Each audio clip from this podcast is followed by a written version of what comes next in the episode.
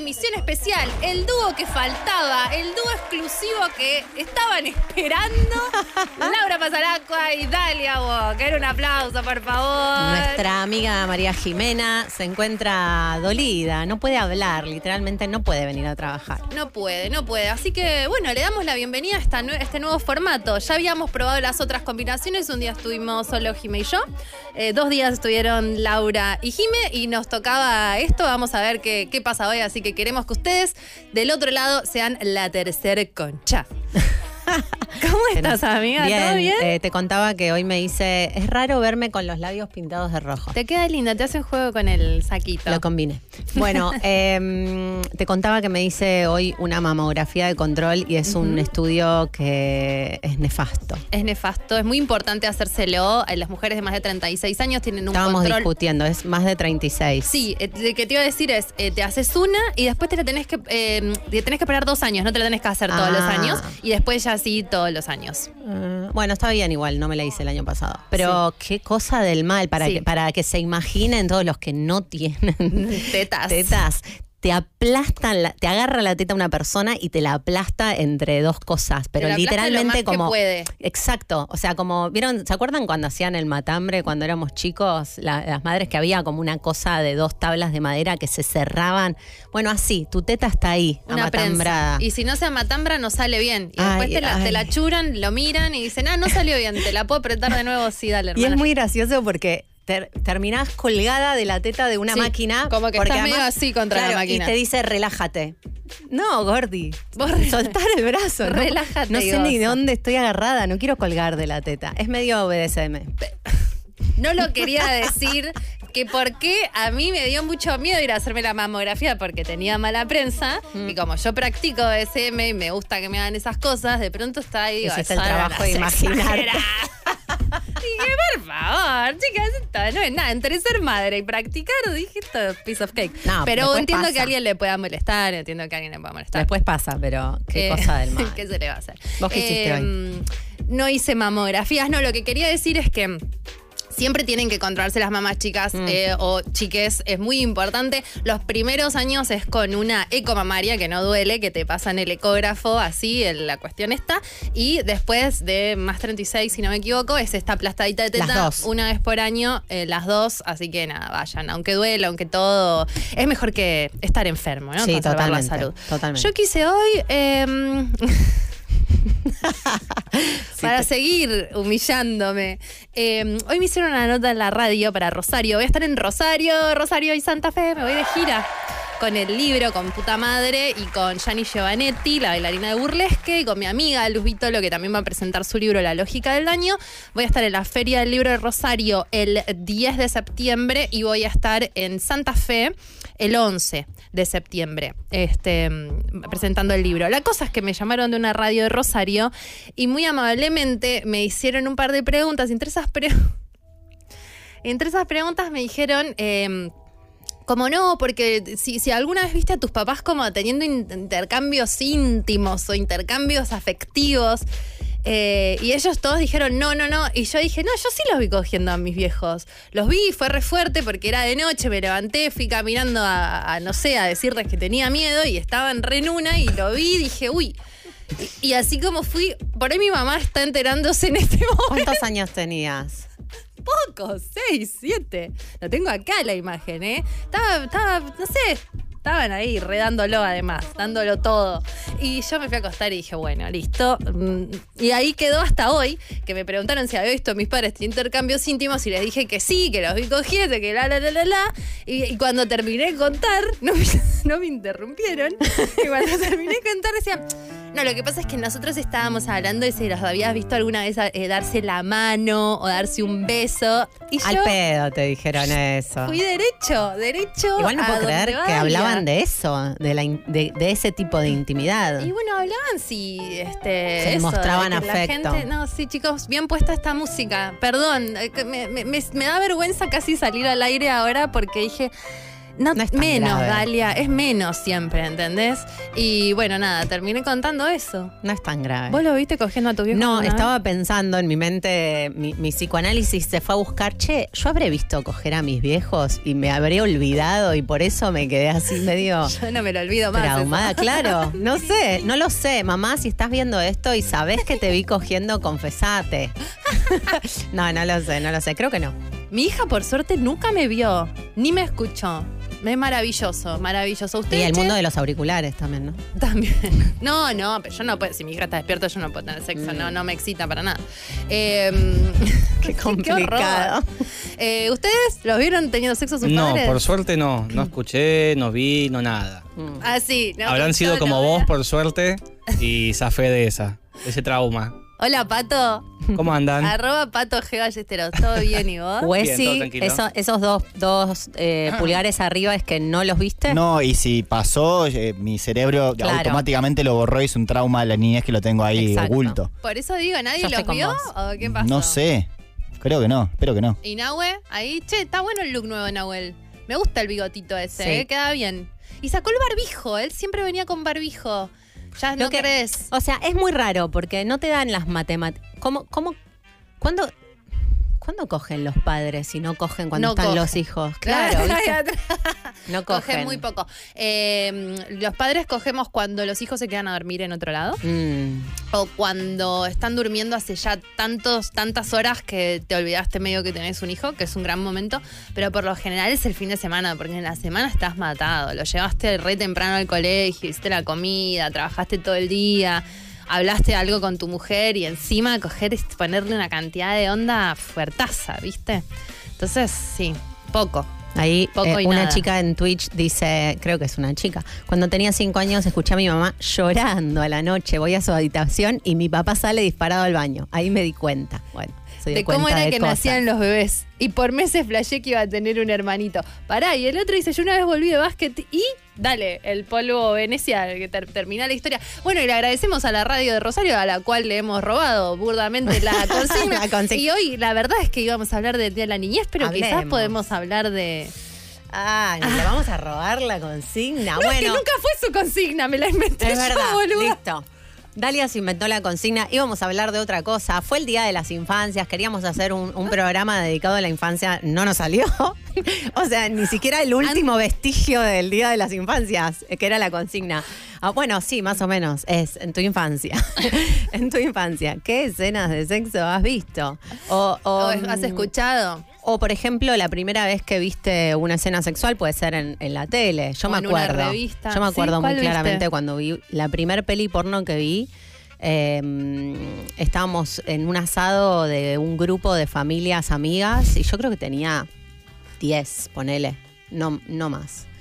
Eh, y había muchos chicos más grandes y pusieron una porno, pero de las porno, porno, no sé cómo explicarlo, no era ni, ni erótico, Fuerte. sensual, fuerte, era a todo nada. Y yo estaba, además como soy yo, que de repente, como, Ah. no, no sabes, yo me acuerdo de estar paralizada en esa habitación, como se me está viendo todo lo que me está pasando Por con esto no que se nos estoy para, viendo. ¿viste? Entonces claro como que no se te ve, estás como... mm. pero creo que, que me paralicé, o sea que quedé catatónica desde ese día. Fue muy choqueante. Bueno, esto, ¿no? Pueden eh, mandarnos al WhatsApp 11 40 41 96 60 eh, sus primeros encuentros con, Con la, la dimensión de la sexualidad. de, Bueno. ver, de ver a alguien o de sentirlo. Es un poco border también la consigna, Sí. ¿no? Lo estamos pensando al aire, pero bueno, vamos a ver si se puede jugar a esto o si nos estamos yendo al pasto. Es así, no está Jimena y nos Pasan vamos por la tangente. cosas. Entonces, eh, hoy tenemos un programón, tenemos unas buenas noticias y tenemos dos invitados eh, maravillosos. Como siempre, muy ecléctico nuestro programa. Viene nuestro querido amigo, que es como un tío para mí. Yo digo que es como mi tío. Lo vi hace quiero que poco. nos adopte. ¿A dónde? En- eh, fuimos a ver una bandita y, y me lo crucé. ¿En serio? Ay, qué amor. Bueno, Mike Currere, eh, ya saben, el que nos habló de y nos habló de hongos, hoy nos viene a hablar sobre el estudio 420, que es el primer estudio jurídico especializado en derecho canábico. Está buenísimo. Mm. Como para asesorarse en todos los temas que tienen que ver con el cannabis o si necesitas abogado porque estás medio en una, me parece que es importante eh, tener este dato. Porque hay algo también de que ahora la- está ya haciendo el, el tercer bloque en el primero. Eh, hay algo de que está todo medio en una zona gris, ¿no? De que cuánto es legal ahora, cómo es legal ahora. Está Sí, re sí, bueno. ¿Qué puedo llevar? ¿Qué puedo tener? ¿Cómo puedo plantar? Pero no solamente para asesoramiento, sino como para este, temas directamente legales. Son abogados que fuman porro. Es una cosa espectacular.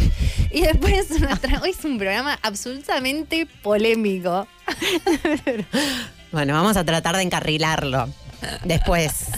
Estamos bien, hueso, vos cualquier cosa se me hacía. No, dale que va, dice hueso. Ok. Bueno, y después viene Merce Pombo en representación de eh, la agrupación Jóvenes por el Clima, que es un grupo que trabaja para informar e intentar desde un humilde lugar revertir las causas del cambio climático. Y vamos a estar hablando sobre los incendios en los humedales y, bueno, todo lo que está pasando con los incendios que sabemos que son intencionales para poder construir y otras cosas muy poco muy poco bellas y muy poco interesantes y que nos vamos a tener que comer los edificios y respirar concreto para poder sobrevivir. Yo pensaba que cuántas generaciones más van a poder seguir viviendo, ¿no? Yo decía mi hija y mi nieto y con suerte hasta Ay, ni ahí. me lo ¿no? digas. No, no, yo lo pensaba en serio el otro día manejando por la autopista. Viendo el humo y sintiendo el humo, oliendo el humo, dije, esto se, se terminó. Yo ya estoy aterrorizada, veo a los niños y Acabó. pienso qué les queda. Pero bueno. Así que vamos a, Vamos estar a tratar de hablando con levantarla, eso. igual. Este- este- entonces este programa, este programa está así. Ay, bueno, ya, Ya tenemos hay audio. Mira cómo pica el tema A de. ver. Hola Conchis. Yo no los vi coger, que yo sepa, que yo recuerde, pero sí me acuerdo que una vez ellos querían echarme, tipo andate, andate, andate, y yo no me quería. Yo estaba en mi casa re piola jugando a la play en mi pieza encerradito y ellos no, pasa que nosotros aprovechamos para... Después era como, oh, pero queríamos un momento de intimidad. Y bueno, maestro, vayan, te- te- teníamos más departamento libre, vayan ustedes a otro departamento, maestro, ¿qué cree que haga? Váyanse ustedes. Me encanta la discusión, ¿no? Con los padres. Bueno. no, váyanse ustedes. Si quieren coger, váyanse yo, ustedes. Eh, bueno, está bien. Lo, lo importante es que le blanquearon. Le Sí, dijeron, hay algo de eso. intimidad, amigo. Sí, me- me lejanos". sirve. Eso está bien. Sí, a mí también. En un momento medio que lo podés también, este, bueno, decir que necesitas tu espacio a los hijos. Eso me parece que está. Y viceversa, ¿no? También. Porque en mi casa, por lo menos, viste que los, la casa de los varones era más que se podía ¿Qué cosa? coger. No, no- no lo quería ¿Por decir. qué? Eh, como en la casa La- de mis novios estaba más habilitado, en mi casa Ah, estaba vos- terminalmente prohibido. Vos de adolescente Sí, con digo, tu noviecito. Digo porque cómo es los padres teniendo sexo en la casa con los hijos y cómo es los hijos teniendo sexo en la casa con los padres. Esas cosas que Mm, van pasando, ¿no? mm. Re polémico. sí. Nos van a mandar a la recontra mierda. Bueno, este, tenemos otro mensaje. Tenemos noticias también. ¿Vos cogías en lo de tus novios? Eh, no, porque no tuve novio en, e- en edad de, Mm. eh, de no vivir sola o de no vivir. O sea, cogí co- en presencia de otra gente que eran mis amigas en- cuando vivía con amigas. Claro, más safe. Pero, claro. No tenías que lidiar con si tu- tus Exacto, padres te estaban escuchando. Exacto. Eso es un tema en realidad, es un tema que pasa, es algo que pasa. Y encima ahora que los pibes tienen viven con los padres hasta como los 30, ni te cuento, a más de una le debe pasar. Eh, que, Rari. que de pronto tipo te abre la puerta, pero mira que vive con mis viejos. eh. Hola, mucho. A ver, otro mensaje y pasamos a las noticias. Hola, conchas hermosas, acá desde Mendoza. Las estoy escuchando y nada, se me viene una imagen espantosa que también pensé que había bloqueado y veo que no. Escenas de terror. Donde también encontré a mis viejos garchando y me pasó así. eh, previo a eso se habían peleado. Yo era una niña de nueve sex. años, ponele, ocho quizás.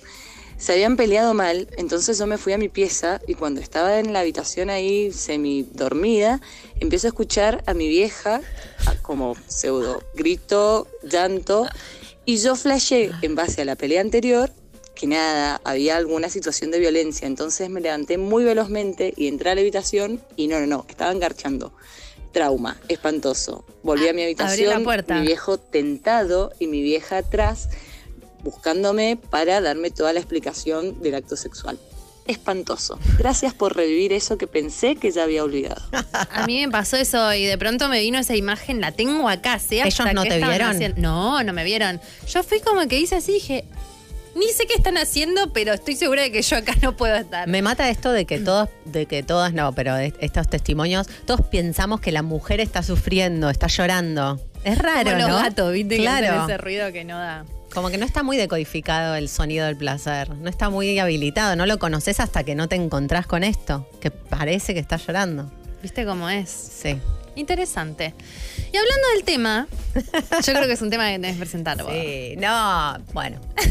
Eh, no, porque por ahí eh, tuviste una escena de encuentro con la sexualidad temprana y no lo supiste. Quizás tu tía estaba tirada en el pasto y, y gozándola y parecía que lloraba, pero no, estaba cogiendo con el jardín. Parece que, y esto eh, sabemos que nos spoilearon la novedad, que no es nuestra novedad, pero que eh, en otro programa de esta misma radio ya hablaron de esto, pero nosotras no podíamos dejar de traerlo. La movida de los ecosexuales, que creo que eh, la noticia que es de Australia o de Nueva Zelanda, ¿no? ¿De dónde es? Australia. Australia. Ahí está. Hay unos videos que, que estamos eh, proyectando para quienes nos están escuchando de gente que se excita sexualmente con la tierra, con la naturaleza, con los Hermoso. árboles. Con la tierra, literalmente, gente que agarra puñados de, de tierra y se lo mete entre sus partes íntimas. Puñados o, o casi que hace una, una Una perfo. pala. agarra como una pala chupando, el árbol. árboles. Están chupando el árbol sexualmente. Cual si ¿Esa chuparan persona? un, un miembro. ¿Ese es un niño? No, no, no. Ah. No, no, es un señor disfrazado. Y también interactúan entre ellos, no es solamente con la naturaleza, ¿no? Entre ellos y con la naturaleza y eh, dejándose excitar por la vida en la naturaleza. Es medio como un activismo, estoy leyendo ahora, ¿no? Como que creen que esto va a, a difundir el amor por la naturaleza. Yo no sé si that way, no sé si tan así, ¿no? Como este, arrastrándome y, y cogiéndome la tierra, aunque te sorprenderías, pero eh, entiendo el sentimiento. ¿Cuál sería Este es el programa de que Sí, quedo cancelado grietas. absolutamente desde el principio hasta el final. Yo lo que, lo que creo es que la naturaleza, o sea, uno puede, re, obvio, somos eso también, pero que te excite sexualmente, esa no la puedo entender. ¿Cómo es? ¿Qué sentís? A partir de la experimentación con cierta, con cierta Sustancia. planta, Ok. con cierta planta, yo siento una conexión sexual con el todo. Mm, A veces, Mm. según el día. mm. Y entiendo que esta gente se excite con la naturaleza. Como que a veces te emocionás con la naturaleza, me ha pasado en la Yo montaña, estar llorando. Y hay veces que me, me- Eso me pasa. Un amigo me no como contó. para andar arrastrándome así por la tierra, pero, pero me pasa porque, no sé por qué, es como del, del ki vital, ¿viste? Claro, pero te esa, descuidas un eso... segundo y te estás arrastrando por la tierra. Claro, a un lo que voy. Estoy muy cerca de ser una la- de esas. Te podés calentar con un montón de cosas, pero de ahí a que quieras eh, cogerte a un árbol, o sea, a, a lo que voy es, uno se recalienta con cosas que no necesariamente tienen que ver con lo genital, lo- Mm. el acto sexual, ¿entendés? Es como la energía sexual se activa en un montón de circunstancias. Sí. Pero de ahí a tirarte tierra encima y que eso sea Yo estoy. No lo sé, Yo no lo estoy para sé. probarlo. Yo estoy para probarlo. Eh, ¿Qué querés que te diga? No, podría. No sé mentir, boluda. Ahora, de pronto, como que a mí me pareció que ellos están disfrazados de duendes. Claro, eso es un montón. O sea, a mí me pasa a veces que yo gusto de cosas que la comunidad no me representa. O sea, yo podría ser ecosexual, pero no me siento representada por esa comunidad de duendes disfrazados chupando el árbol. Nunca tanto, hermana. O sea, Mm. ubico lo que te pasa. Me, me puede llegar a pasar, pero no hace falta que esté disfrazada con esas plumas azules. Podés ir así, bien vestida, de montañesa, abrazar el árbol y sentir una excitación sin necesidad de disfrazarte. Bueno, a ellos les va así. Qué sé yo. No, cada, es cada muy uno con su tema, pero hoy hablaba con un amigo que también está en un grupo así, una fiesta que, que, que, que se hace y, y que no fui todavía, una fiesta otra, y eh, me entro al grupo de Telegram Pero y está ¿de mi amigo. esta fiesta qué es una particularidad fiesta, tiene. oh, seguimos con el tema. ¿no? Ay, Yo quería salir de la sexualidad. Bueno, no, no, bueno. hablar del tema desde que. no. Obviamente, pero bueno, ¿y? se dio, se, se va Jimena y, y No, no, Scorpio. Sí, sí, sí, Plutón hace.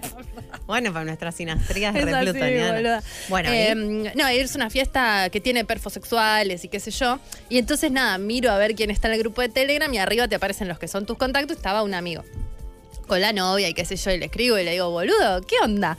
Y me dice, le digo, "¿De- que ¿estás acá en este grupo? Y me dice, sí, pero bueno, este grupo, este, no sé, de pronto mandan una nud, de pronto mandan una foto de una este, Planta. eyaculación y de pronto mandan una foto de una pizza, no sé, no entiendo, no, no, no, es muy ecléctico, no Mm. me representa. Entonces le digo, bueno, eso, ¿no? Tenemos que ir este, viendo...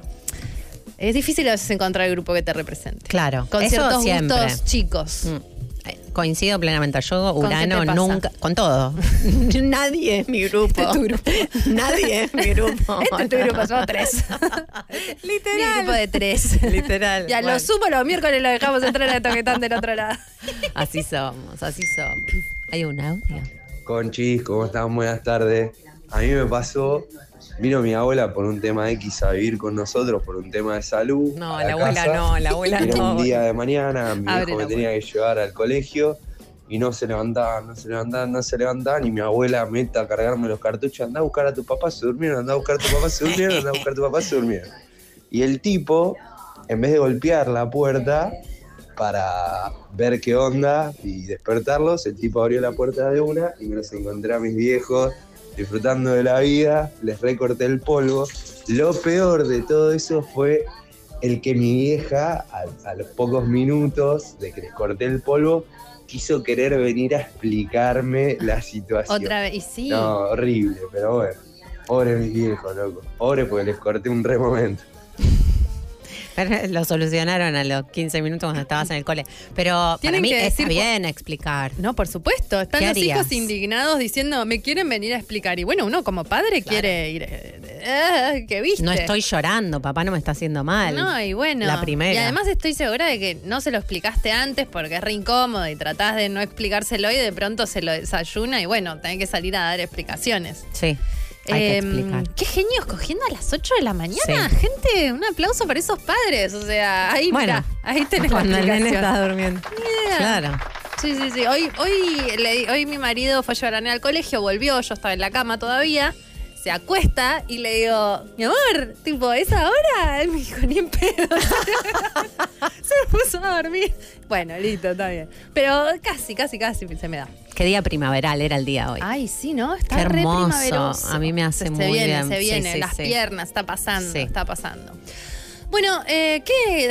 ¿Qué es esto? de esta ruleta? La ¿Cuál ruleta de las noticias ¿Cuál para mí, algo de, de esto de luces extrañas. Básicamente parece que eh, tres, y esto es muy importante para mí que necesito pruebas, tres personas al mismo tiempo vieron unas luces extrañas en eh, el glaciar Perito Moreno, si no me equivoco, porque lo leí, pero puede, mi memoria puede fallar que son unas luces muy raras que no se entiende si salen del peri. Hay como un haz de luz que va hacia arriba, no se sabe si salen de adentro del glaciar o hay algo desde arriba eh, dirigiendo sus luces hacia el glaciar, pero bueno, duraron como seis minutos aparentemente. Esto que estamos viendo ahora es una foto.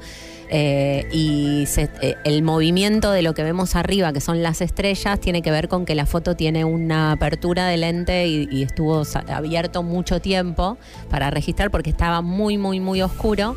Eh, entonces Esa- no es- que hay una lluvia de estrellas. apoyado sobre la sobre el hielo. Hay, una, hay unas luces muy Mm. extrañas, sí. Mm, y que provienen de ninguna parte. Había tres fotógrafos que están haciendo un documental sobre básicamente el cambio climático y cómo el agua de los glaciares se está derritiendo, qué lindo todo, y, y se encontraron con esta, este fenómeno. Eh, bueno, quién sabe, ¿no? Me gustaría... ¿Cuál es tu veredicto? Obvio que... OVNIs. Eh, Mi, mi, mi- mi niña interna se fue a imaginar, tipo, cual cuento que adentro del glaciar viven los seres Pero de las nieves. Mi papá, hablando de gente que coge, eh, cuando yo era chica, me regaló un libro que se llama La Tierra Hueca. que después yo lo regalé, dije, este loco de mierda. Y al final, Eh, say, una tiene razón. Eh, sobre la teoría de los intraterrestres. No los extraterrestres. Ay, esos me fascinan. Los intraterrestres que están adentro de los de las montañas, de los de los volcanes, de los glaciares, todo la tierra hueca porque adentro en realidad se supone que hay este Seres. estas cosas que salen. Estoy. Es, ¿Estás es de muy acuerdo? posible, sí. Vos te, te- te te pensás que te lo imaginaste, pero quizás es algo que sabés, amiga. Que los, los conozco, los he visto. Los, los sentís. Quizás los que los ecosexuales tienen deseos de, tener- intraterrestres, Opa, de ser abducidos por los Opa. intraterrestres. Yo ahí con los intraterrestres, no, a mí el mambo sexo alien, esa es la de la. Sí, sí, de la- sí. ¿A vos? Ah, No. no, Y pero vos no estás con la Tierra, no estás con los extraterrestres. con los ¿cuál humanos, tampoco. Con, con los cyborgs, ni en pedo. No. No, a mí dame. Iba a decir los animales, pero eso ya te estoy poniendo en un compromiso, no, vayamos tan profundo. No, no, no me pasa. ¿Se acuerdan que, digo, esto de, de las bizarreadas, hemos hablado de, la- de las personas enamoradas de delfines? Enamoradas, literal, me Sí, quiero casar no, con este eso está delfín. mal. No, no, a mí no me pasa ninguna de esas. Me pasa con humanes, pocos. Me gustan pocos. Vamos a tratar de encontrarte el, Eh, eh, sí. el fetiche. no lo revelaré jamás. bueno, y nos quedaron afuera un par de noticias Ay, que las vamos a estar viendo en el último Ah, bloque. ¿Qué te bueno, parece? Dale, sí, me parece. Recuerden mandarnos su WhatsApp al 4041-9660 contándonos, bueno, ¿qué se le va a hacer? Si viste a tus padres cogiendo alguna vez. Si o viste a tus abuelos. O los escuchaste. A tus abuelos. Wow. Sería espectacular. Queremos saber. Y nos vamos con una playlist eh, que tiene que 90s. ver con las inf- infancias, no, las juventudes. Así que hoy vamos a estar con- escuchando música así, totalmente de los 90. Vamos a escuchar a las Spice Girls. De verdad, lo escucharon bien. Spice Girls, Spice Up Your Life. Seguimos aquí en Concha al aire en un programa muy especial. Jimena, te mandamos un besito. Si podés hablar, aunque sea un chiquitín, avisanos, mandanos un mensaje. Estamos ahora con una invitada. Qué bueno, qué bueno hablar de esto. Sí. Por fin. Hace mucho que queremos hablar de estos temas, pero somos, yo soy bastante ignorante eh, de, lo- de los hechos concretos, de, lo- de los fondos, de las circunstancias, de la complejidad de los temas y siempre me da cosa, ¿viste? Porque siento que no, no entiendo mucho y me da mucha bronca y me amarga mucho. Sí, Estamos sí. hablando del cambio climático, ¿no? Y, y más particularmente lo que estuvo pasando ahora eh, en los humedales del Paraná. Así es. ¿Es correcto como digo? Sí, Perfecto. Así que eh, antes de que de meter la pata. An- Antes de que diga hola, vámonos a presentarla. Ella es Merce Pombo, es referente de Jóvenes por el Clima, movimiento social y político que lucha por revertir los efectos de la crisis climática. Bienvenida, Merce, ¿cómo estás? Hola, ¿cómo andan? Gracias por la invitación. Por favor. Merce tiene, no sé, 14 años, parece. Yo recién le pregunté, tiene 22. Y qué bueno que mm, los jóvenes con tiempo, con ganas de cambiar el mundo, con sueños, estén trabajando también por esto. Me parece muy, muy hermoso. ¿Qué- ¿De qué se trata Jóvenes por el Clima? Antes de arrancar, contanos un poco. Bueno, es una organización que surge a principios de 2019 a raíz del movimiento contra la crisis climática que se estaba gestando en distintas partes del mundo. Eh, pero que también nace entendiendo que en nuestro contexto, siendo un país, bueno, periférico como es Argentina y además eh, parte de Latinoamérica, hay ciertas problemáticas específicas y ciertas también experiencias de luchas propias eh, que era importante reivindicar y bueno, nos empezamos a organizar y fue creciendo y fue tomando otras reivindicaciones que exceden el cambio climático en sí, que tienen que ver con otras problemáticas socioambientales y, y nos fuimos organizando. O sea que Jóvenes por el Clima se origina en Argentina. Jóvenes Como- por el clima, sí, hay otros, hay otros que tienen nombres similares Ah, en inglés, pero bueno, decidimos que a pesar de ser parte de este movimiento internacional, era importante que tengamos un nombre que nos represente, eh, bueno, Sí, en, a en nivel español loca- y local, sí, Qué total. bueno. Eh, nos hablabas un poco de que, de que mm, pertenece a un movimiento internacional. De, ¿Cuál es este movimiento internacional al que adscriben?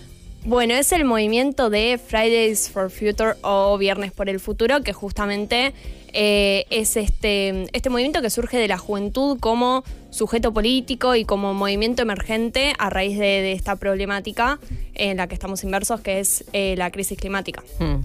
A mí, eh, recién hablábamos antes de, cuando presentábamos eh, que íbamos a estar hablando de este tema, decíamos eh, ¿qué, qué mundo le va a quedar a los niños pensando en la hija de edad que tiene Alguien puede cinco. pensar en los niños. Claro, eh, y que a mí me repasa que tengo esa mirada sobre, sobre la infancia y pienso como es recoherente que ustedes que son básicamente como esa, esa bisagra entre, entre o sea, si, si a mí me preocupa el mundo en, en donde voy a terminar viviendo, cuanto, cuando tenés 20 años menos, literal, eh, más, ¿no? Pues son 20 años más de, de peores circunstancias. Eh, me parece re poderoso eso del, del posicionamiento como sujeto del futuro que está siendo devastado hoy.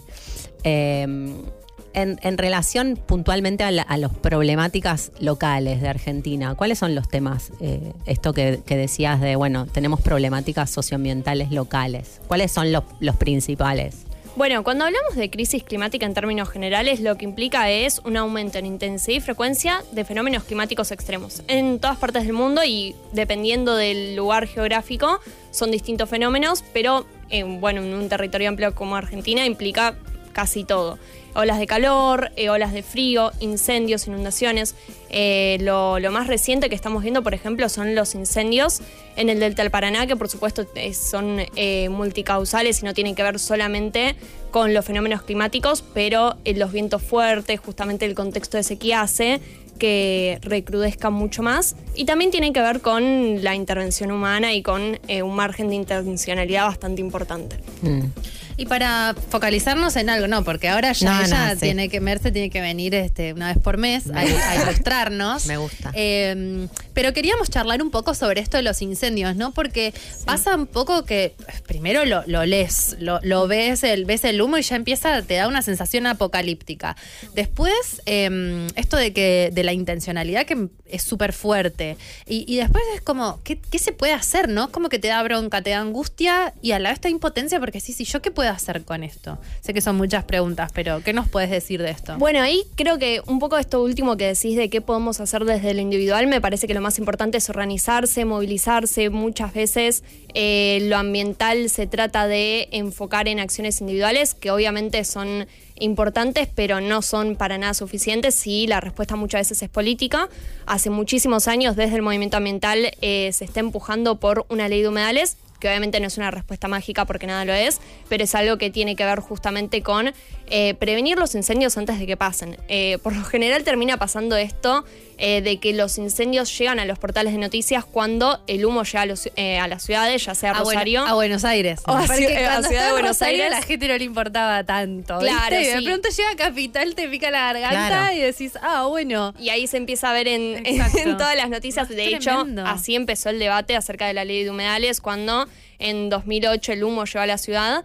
Eh, pero bueno, el problema obviamente... 2008, estamos en 2022. Es Sí, el- espectacular. El primer proyecto de ley de humedales em- empezó a, a tratar en 2013 y desde ese momento perdió tres veces consecutiva estado parlamentario. Estamos en 2022 y sigue pasando lo mismo. Así que, eh, bueno, es importante también entender cuáles son los distintos actores que juegan y por qué, a pesar de un consenso social bastante amplio a esta altura de que es necesaria esta ley, eh, seguimos sin tener esta ley. Y también hay otras cosas que se pueden hacer de prevención, como eh, sistemas de alerta temprana, cortafuegos, eh, em, sí, poder de policía en territorio, cosas para Más prevenir sobre también. todo. Sí. Y, y Mercedes, ¿de qué se trata la ley de humedales?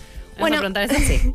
La ley de humedales, por un lado, lo que propone es hacer un inventario para determinar en qué zonas del territorio argentino hay eh, humedales. Eh, sabemos que hay aproximadamente un 22% de territorio de humedal, lo cual es muchísimo y por eso genera muchas veces cierto temor en ciertos sectores de, bueno, no se va a poder producir en todo este, eh, Mm. en todo este porcentaje de territorio argentino y por supuesto que no. Lo que propone la ley de humedales es hacer un ordenamiento territorial para eh, saber cómo producir y de qué manera para que esto no pase. Y obviamente los incendios también terminan afectando a la producción y muchísimo. Así que lo que propone es fundamentalmente eso, un inventario que también se puede ir haciendo por fuera de la ley de humedales y es algo que Se debe estar Eh, haciendo. Eh, ¿O no? No, no tanto, no tanto. Se tiene que hacer con el consenso de las provincias. Se podría estar impulsando eso por un lado, pero bueno, por ahora no. Eh, un ordenamiento territorial que eh, es justamente eso. Saber de qué manera producir para no alterar el equilibrio de los humedales, que es muy delicado porque regulan una serie de ciclos de agua. ¿Nos contás de qué Sí. se trata un humedal? O sea, ¿qué, poco- qué es un humedal y por qué son tan importantes? Bueno, los humedales son un ecosistema que por ahí, a diferencia de los bosques que están muy presentes en el imaginario colectivo como algo que es fundamental, eh, no se sabe tanto de qué se trata, pero son zonas que se inundan de manera permanente o semipermanente y que tienen ciertos equilibrios determinados por esos ciclos de, de agua. Eh, en, en resumen, en un momento se pensaba que no eran importantes porque justamente eran zonas como medio ahí inundadas que no servían para producir, que no servían para mucho, pero hoy en día se sabe que aportan una gran cantidad de servicios ecosistémicos que son procesos naturales de los que nos beneficiamos eh, como sociedad, eh, agua potable, alimentos, eh, son grandes sumideros de carbono, así que juegan un rol fundamental a la hora de mitigar el cambio climático, previenen inundaciones, es decir, son un ecosistema clave. Y, y bueno, eh, Y son eso- reserva de agua dulce, ¿no? O sí, sí, digo, son, algo- filtran el agua, sí. Tienen, eh, albergan gran cantidad de biodiversidad, o sea, hay un- una lista enorme de beneficios que nos aportan los humedales como sociedad y los estamos haciendo bastante mierda. Eh, como, hoy en como día, seres eh, humanos, naturales, ¿no? Claro. Digo, porque todo se traduce en términos de, que- del beneficio social, pero digo, es un beneficio de la, de la vida, de la tierra, es como...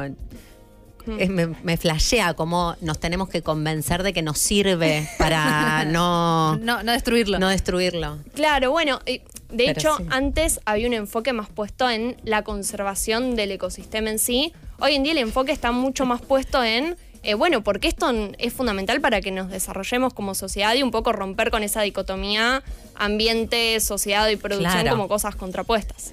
Claro. ¿Y qué pasa con el tema de la intencionalidad en estos incendios? ¿Es para poder construir los humedales? ¿No se puede? ¿Se puede? ¿Qué, ¿Cómo entra eso ahí? Bueno, esto tiene que ver también con que los humedales estén en distintas partes del territorio argentino. Hoy estamos hablando del Delta del Paraná, producto de los incendios, pero hay humedales en muchos sectores del país, en eh, las turberas, hay. Entonces, hay distintos sectores también corporativos que intervienen en este Depende de sentido. dónde. Depende de dónde estemos hablando, puede ser para eh, me- me- emprendimientos inmobiliarios, porque son lugares muy atractivos, porque son muy lindos para construir barrios privados, por ejemplo, y, a eso, y ese es un motivo de avance sobre los humedales. También está la producción eh, agropecuaria, ganadera, eh, que hay una práctica que está permitida en muchos casos, que es eh, quemar una cierta zona para producir rebote, eh, rebrote, que eso eh, está permitido en ciertas condiciones y se tiene que pedir un permiso especial para eso. Bueno, si no se lo hacen, si no se lo hacen dentro de ciertas condiciones, eso puede generar lo que estamos viendo hoy en día. Y fundamentalmente tiene que ver con también una falta de, de eficiencia del Poder Judicial a la hora de castigar a los responsables Mm. eh, efectivos de, de este tipo de cosas.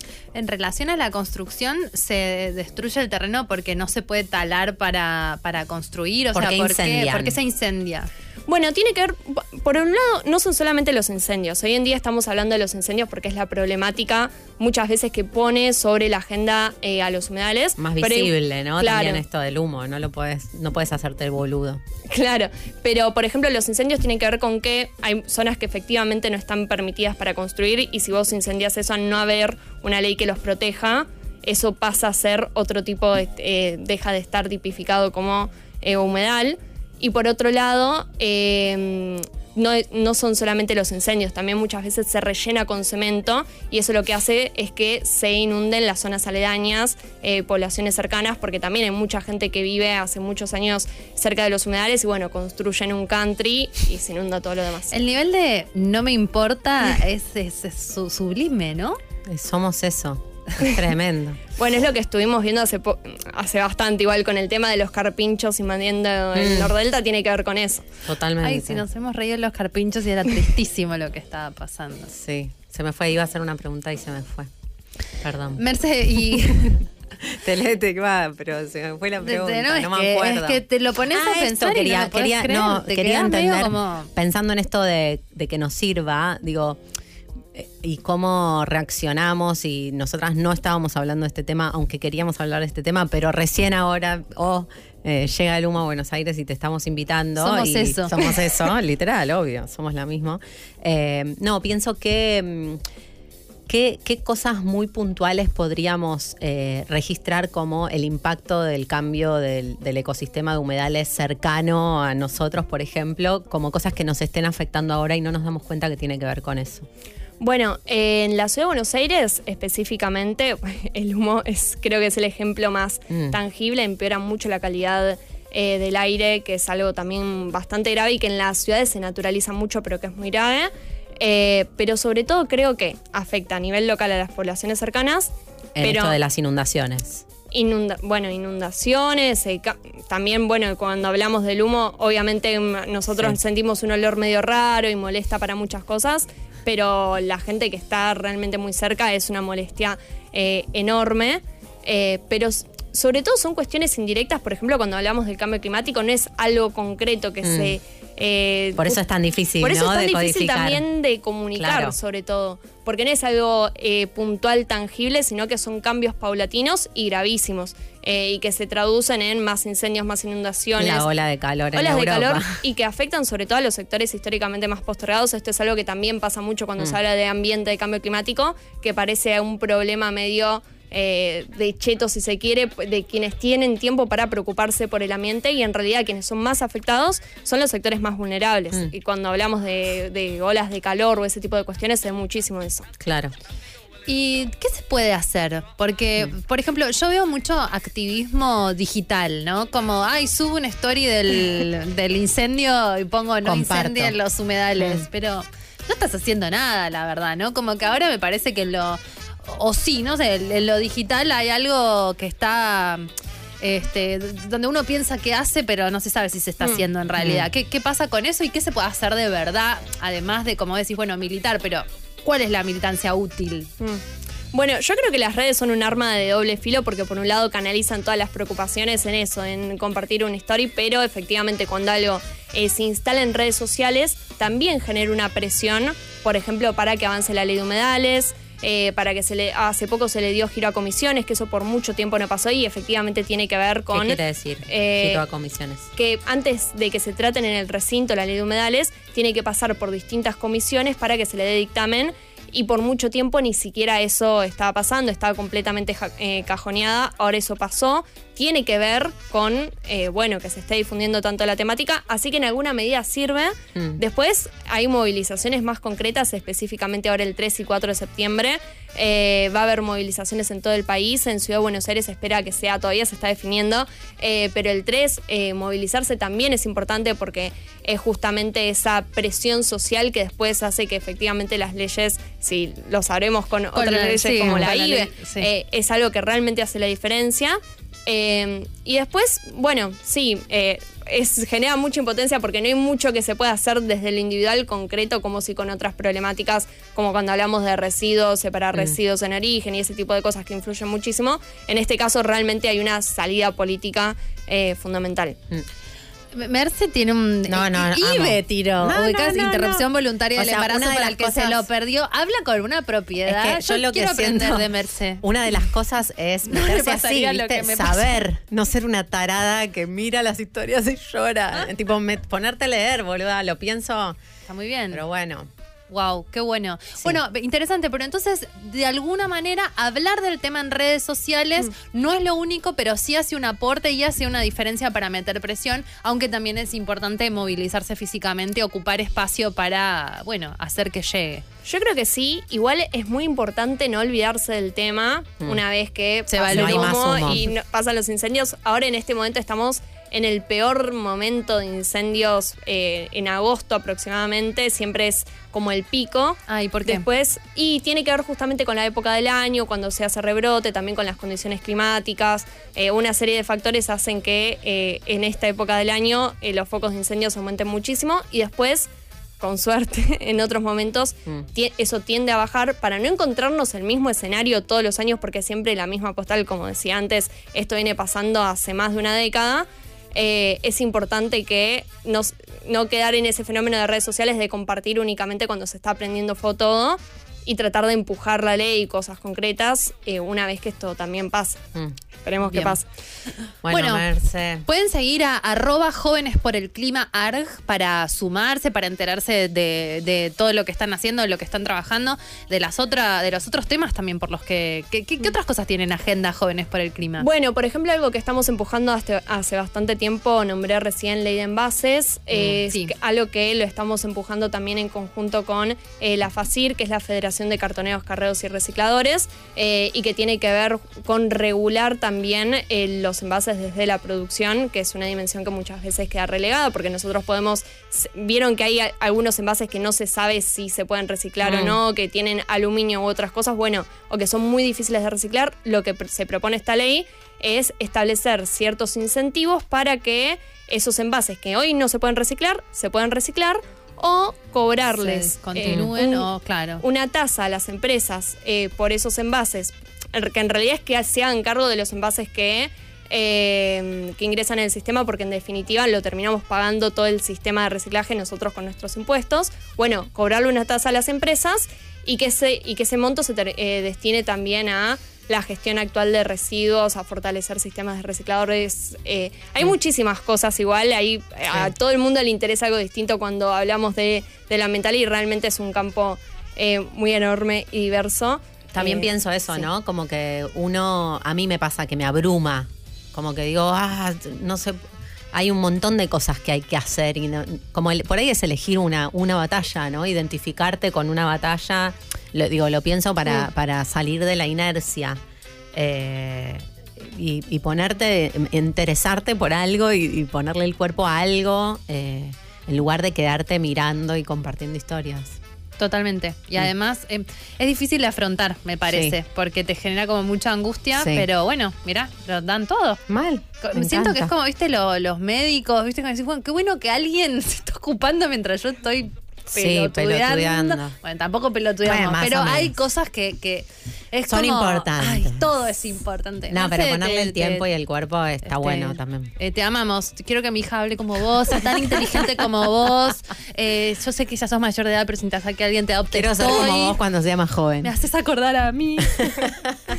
bueno, Bueno, mil muchas gracias. Para, ¿querés decir tu, tu Instagram, tus redes, por si alguien quiere seguirte o...? Eh, bueno, eh, chivo, eh, arroba Merce Pombo y bueno, y arroba Jóvenes por el Climar, que es la organización. Perfecto. buenísima. Muchas Muchísimas gracias. gracias. A ustedes. Bueno, y qué hermoso. Seguimos. Nos vamos con este tema. No se vayan, porque en el próximo bloque lo tenemos a Mike Currere. O, o sea, esto es, es todo el futuro. Este es un, es un programa del, del futuro donde el ambiente es muy importante y cuidarte para que no te metan en cana si estás plantando o fumando porro también. Así que Mike Currere nos va a estar hablando del asesoramiento legal, real, eh, 420.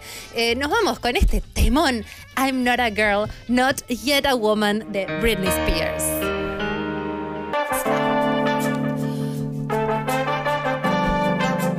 Continuamos aquí con un amigo de la casa. Estamos de nuevo, una vez más, con Mike Urrere, que nos viene a charlar de Legales en Estudio 420, que es el primer estudio jurídico especializado en derecho canábico. Bienvenido, Mike. Bueno, muchas gracias. Muy contento de estar de vuelta Yo en te el quiero hacer- Conchaverso. Una pregunta muy rápidamente. ya, sí. ya estamos. Sí, no, pero porque es de otro tema, así después cuando nos Dale. metemos con el 420. ¿Vos has visto a tus padres tener relaciones sexuales? Ay, no, afortunadamente no. No, no, no, me perfecto. daría muchísima impresión. Está Creo que a sano, todos, ¿no? Está sano, ileso. Está, acá hay gente que sí, gente que no, y estamos eh, observando las consecuencias. ¿Puedo haber impacto. escuchado alguna vez algo? Ujú, Eh, pero no, no, no, no, no tenés, no lo tenés Ahí grabado en la Solo retina. pensar la imagen me, me hace un montón de ruido, pero me parece que está dentro de lo normal, ¿no? Como- Y puede pasar, puede pasar. Pero sí, te los puedes cruzar. Bueno, igual, ojalá, digo, sigan. claro, ¿no? Como- la salud sexual Sí, de la los salud sexual padres. esté ahí ¿Están juntos tus intacta. papás? Están juntos, sí. Ay, qué lindo. sí, no sé si, no sé, viste cuánto hablar de eso porque, qué sé No, yo, nada que ver, ya nada es que eh, en el marco de su intimidad, Sí, pero total. ojalá Pero que papá, juntos. qué sé yo, Bien. este, siga ahí Felices. mojando la cosa. Ajá. Sí, queríamos, Eh, estábamos haciendo una encuesta. Acá, bueno, lo Claro. único que los vio fui yo. Claro. Eso explica todo, básicamente. ¿Y cómo te afectó? Y mira, acá estamos. Claro, Estamos hablando hablando de un de programa un que se libro llama que se llama Concha. Hablando Puta de Madre, Claro, no claro. Concha, así que por eso te digo. Todo giró alrededor de Sí, eso. Un poco sí. Todo no, pero casi todo sí. Casi. Bueno. Así que, mm, Ya. bien, nos vamos a meter de lleno en las cosas que le gustan a Mike Currere, como a mí no el sexo, no vine a Mike las drogas. papás. Cada- teniendo relaciones, pero sí de este, cómo hacer de las sustancias que consumimos una columna de radio. Me ¿no? encanta. Y por eso te eh, digo, haz sí. de tu, de tu, de tu Sí. hobby Por ahí un viste trabajo. fumar porro y mirate. No, me hubiese encantado, eso no me hubiese hecho ruido. Eh, me hubiese encantado. No, no, No es- medio no es. tomaron aceite Ah, y los dos medio paniquearon un poco en un momento como... ¿Con ay, no- aceite? sí, con aceite. Y se bajaron. Y se bajaron. Mm. Eh, mi viejo, un día me llamó mi vieja, me dijo, che, tu padre eh, está por empezar natación, eh, sale a caminar todos los días, está repilas. Dije, bueno, joya, o sea, el aceite le había hecho re bien. Y un día medio que se le bajó la presión y dijo, no, es el aceite. Estaba en, el, en Ah. un supermercado y dijo, no, no, porque mi hijo me dio aceite de droga. aceite de droga. aceite de droga. Bueno, entonces eh, de ahí en más no, no, no tomo más. Lo soltaron. Lo Bueno, soltaron, pero bueno, la que se pierde. Tuvieron yo. una Y bueno, chance. por ahí después vuelven. Sí, y ahora emprendiendo este proyecto nuevo que es el Estudio ¿qué onda? 420. No puedes parar. Contanos qué tenés que ver con el estudio 420, cómo nace, quiénes son. Contanos Bueno, un poco. en principio contarles que soy el único no abogado del grupo. Te iba a decir, Eh, claro. somos cuatro. Eh, está Alejandro Marona, que es eh, uno de mis socios que se, se especializa en, en, bueno, en problemas de la salud, en discapacidades. Eh, estoy con Maximiliano Carlinis, que es asesor en la legislatura, es profesor en la UBA, Juan Palomino, que también tiene, tiene bastante presencia en redes, es abogado canábico. Ay, las fotos de No, los- no, no, todos, los parecen- abogados. parecen de- abogados. sí, vamos a cambiar el feed. Parecen todos de la, de la mafia Sí, pero- napolitana. no, pero, pero si querés que te- pero son buena gente, son Yo buena quiero que me defiendan si tengo un problema con, con la marihuana. ¿Es solo, ¿Es solo de la marihuana Sí, o abogados de las Estudio drogas? 420 es estudio jurídico que se especializa en cannabis, ¿no? Como No este vengan nuevo- con otras sustancias. Cannabis. Por ahora no, Eh, pero- probablemente nos hagamos algo con los hongos. Bien. ¿no? En, en- en- en materia de estudio e investigación de hongos psicodélicos, probablemente em- embarquémonos eh, en algo así, pero todavía está ahí. Solo Eh, pero por ahora solo cannabis. eh, y surge, bueno, de la demanda de, de la gente de querer subirse un barco que ya están dando en otros países y que es muy prometedor. O sea, eh, esto que nosotros consumíamos recreativamente, de repente se resignificó en una sustancia que tiene un montón de facultades y que eh, de alguna manera eh, obliga a, convertirse en un, en un fenómeno que, trasciende y que, en el que tienen que intervenir eh, grupos multidisciplinarios para abordarlo, porque por lo menos para emprender, bueno, obviamente necesitas asesoría legal, necesitas, no sé, un ingeniero agrónomo. eh, Cuando de decís emprender, te, construcción. refe- te referís a plantar. Sí. O sí, producir. Sí, no, producir cannabis. Productos, digo, Sí, aprobaciones. Hoy hay de- productos, la otra vez lo decía, Los vez no voy a decir la marca, pero hay productos con CBD Sí. eh, que son de uso cosmético. Mm. Sí, sí, Eh, sí. Y que no- a mí me pasa que, por ejemplo, para mi local me ofrecen vender y justo también hace tres días le digo, mira, la verdad, no sé si es legal. Y tampoco sabía dónde ir a preguntar. Entonces el estudio 420... Bueno, ahí hay algo interesante, ¿ves? Porque dentro del fenómeno de una sustancia que estuvo prohibida durante un montón de tiempo y que de repente se encuentra que tiene eh, propiedades medicinales y que tiene un montón de beneficios, con el cual se pueden hacer un montón de productos, de sales de baño, cremas, bueno, el aceite, eh, bueno, comestibles, ¿no? Digamos, en todas sus presentaciones es una planta que tiene Mm. más propiedades que la aloe vera, ¿no? Sí. Eh, y realmente, entonces, ahí se abre, se abre un abanico de oportunidades para un montón de gente que quiere emprender, que dice, bueno, a ver, tengo o tengo un terreno, o tengo un laboratorio, o me interesa el tema y quiero ver por dónde me puedo meter, porque lo veo redituable. Entonces, ahí es donde nosotros eh, aparecemos ante esa demanda y además en medio de un montón de desinformación y un montón de cosas que nos inculcaron y que nos metieron en la cabeza, eh, bueno, ahí aparecemos nosotros como para, para Sí, ponerle bordes. eh, sí, como bordes, ordenar. sobre todo bordes, porque Claro. aparecen distintos tipos de, de- de personas, ¿no? En el estudio aparecen personas que, que ya se están, ya están. Ya está la ya empresa. están haciendo, porque el cannabis ya es un mercado que ya Mm. existe. O sea, eh, yo viví muchos años de cultivar cannabis y venderlo ilegalmente, ¿no? Mm. Como cultivando en las sombras. Hoy lo puedo decir, orgullosamente soy cultivador y soy miembro fundador de un club que dispensa cannabis. Mm. Eso me parece, a mí por lo menos, formar parte de un gran fenómeno. O sea, vos eh, me sorprende un poco, pero porque mi nivel de, vínculo con el cannabis es más de consumo, a lo sumo de querer tener alguna planta, pero el estudio también, eh, además de eh, llevar casos o, ayudar a empresas a montar empresas de productos derivados del cannabis, también asesora a cultivadores eh, que lo usan recreativamente o que lo usan medicinalmente. Digo que no es una industria, sino que, no sé, yo quiero tener cuatro plantas y, y quiero saber cómo hacer eso de una manera legal y, Sí. y no tener riesgos. Sí, sí, viene mucha gente que dice, che, yo ya estoy cultivando, ya lo vengo haciendo hace un tiempo y quiero darle a esto un formato más... eh, Estar tranquila de que no me van a romper la puerta cual, y me van a sacar. jurídica que a mí me permita, viste, hacer lo que vengo haciendo desde hace un montón de tiempo, pero durmiendo tranquilo, sabiendo que por lo menos tengo las herramientas para defenderme y, y tengo buenos argumentos como para no ir preso.